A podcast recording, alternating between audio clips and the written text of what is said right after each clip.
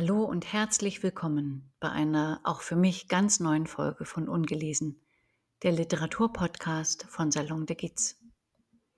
Ich hoffe, Sie sind gut, gesund und friedvoll ins neue Jahr 2024 gestartet. Im vergangenen Jahr habe ich an dieser Stelle fast ausschließlich Geschichten aus dem Leben einer Tänzerin gelesen. Keine Sorge, dies wird auch weiterhin der Fall sein. Doch zusätzlich dazu habe ich mich entschieden, ab dem neuen Jahr nun auch Beiträge, die ich zu den verschiedensten Themen auf meiner Website vorstelle, als gesprochenen Text zu veröffentlichen. Denn zu den wohl größten Überraschungen des vergangenen Jahres in meinem persönlichen Leben zählte, meine Stimme entdeckt zu haben. Das mag merkwürdig klingen, aber es war mir vorher wirklich nicht bewusst wie kraftvoll das gesprochene Wort sein kann, zusätzlich zum geschriebenen. Und da ich von vielen weiß, wie wenig Zeit sie haben, in Ruhe etwas zu lesen und es stattdessen einfacher ist beim Kochen, Autofahren, auf Reisen oder vor dem Zubettgehen sich Podcasts oder Beiträge anzuhören, die einen interessieren, biete ich deshalb nun das erweiterte Format hier bei meinem Podcast an. Ich freue mich, dass Sie dabei sind. Im ersten Beitrag des neuen Jahres bei Salon de Giz geht es um die Kraft der bewussten Ausrichtung. Gute Vorsätze zum neuen Jahr reichen meist nicht aus, um sie auch wirklich umzusetzen.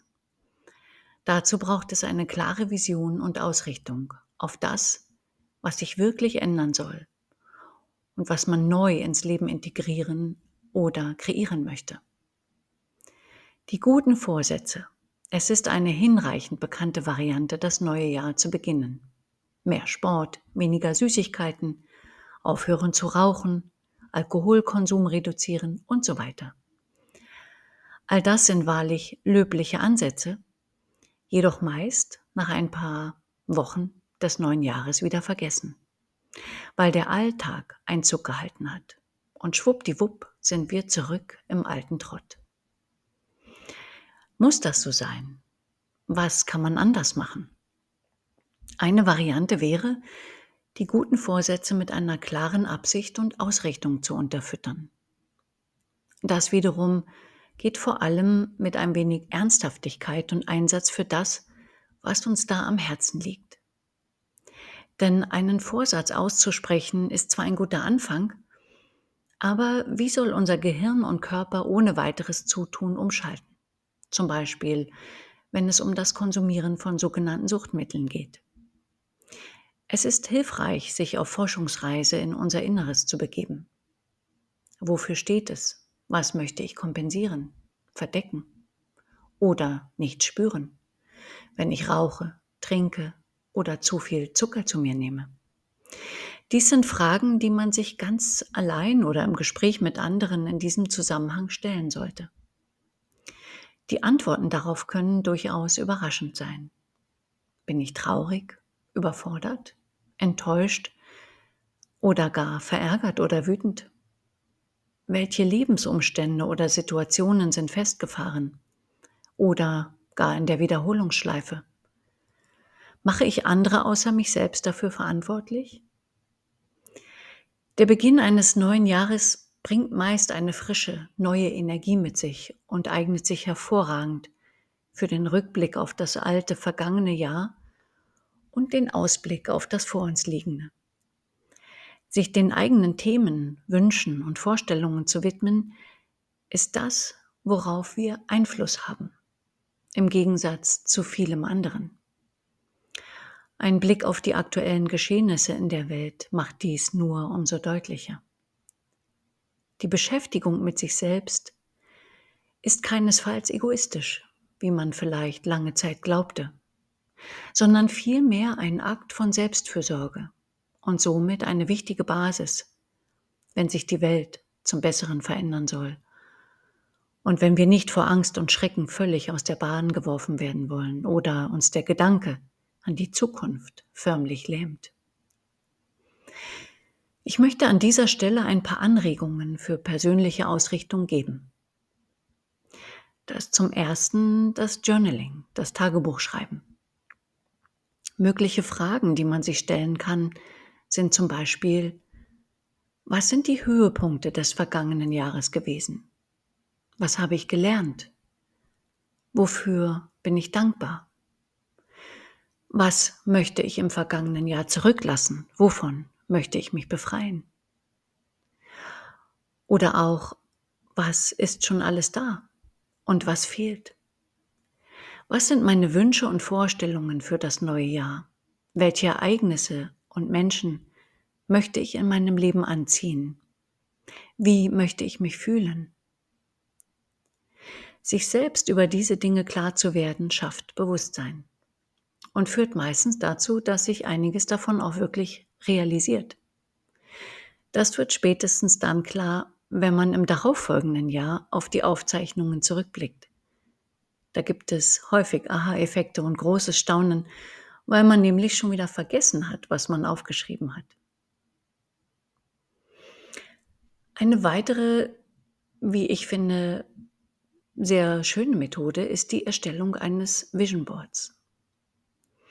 Zu visualisieren, was wir in unser Leben bringen, umsetzen und kreieren wollen, kann eine sehr hilfreiche Variante sein, sich immer wieder daran zu erinnern.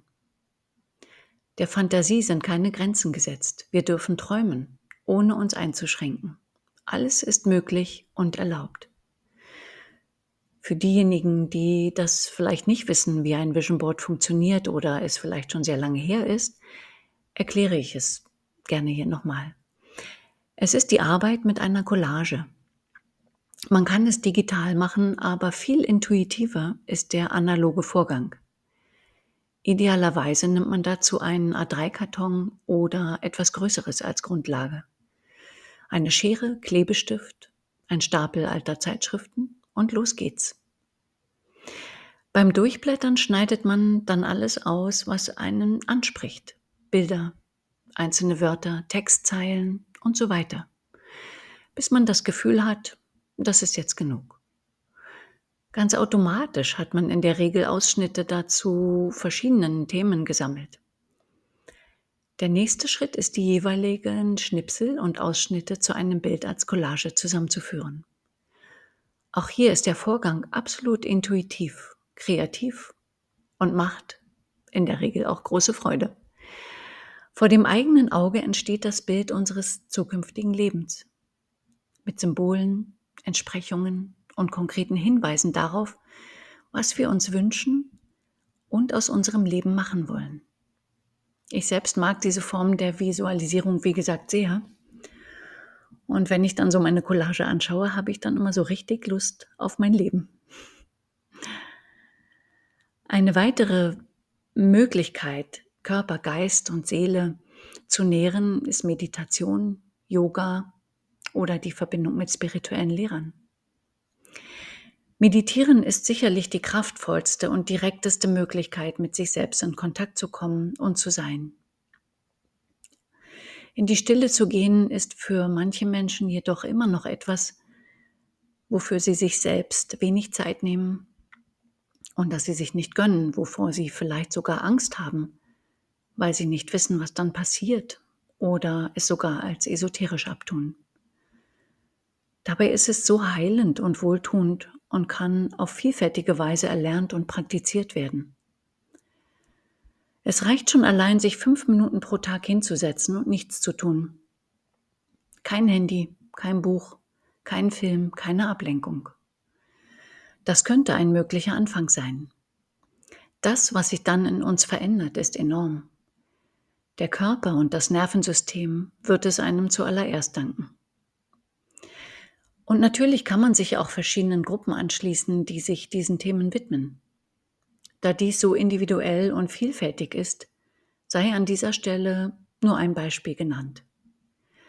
Eine besondere Methode der Entspannung und gleichzeitig aktiven Ausrichtung ist Yoga Nidra mit der Intentionssetzung eines Sankalpa, ein Herzenswunsch. Im Interview mit Nicole Herrmann an anderer Stelle auf meiner Website erfährt man mehr darüber. Den Link dazu und vieles mehr habe ich in den Shownotes vermerkt. Ja, ich hoffe, ein wenig Inspiration gegeben zu haben. Natürlich ist dies hier erwähnte nur ein kleiner Ausschnitt dessen, was man für sich selbst tun kann. Und es ist zu jedem Zeitpunkt denkbar, womit auch immer, zu beginnen. Und diejenigen, die ohnehin schon auf dem Weg sind, kann dies vielleicht auf den einen oder anderen Gedanken bringen.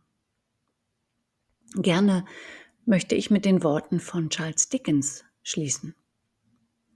Freuen wir uns darauf, wie wir uns freuen, wenn uns ein Kind geboren wird. Lachen wir es an, das neue Jahr. Lächeln wir ihm zu. In diesem Sinne alles Gute, wunderbare, freud- und friedvolle für 2024. Ihre Jeanette Gitzi.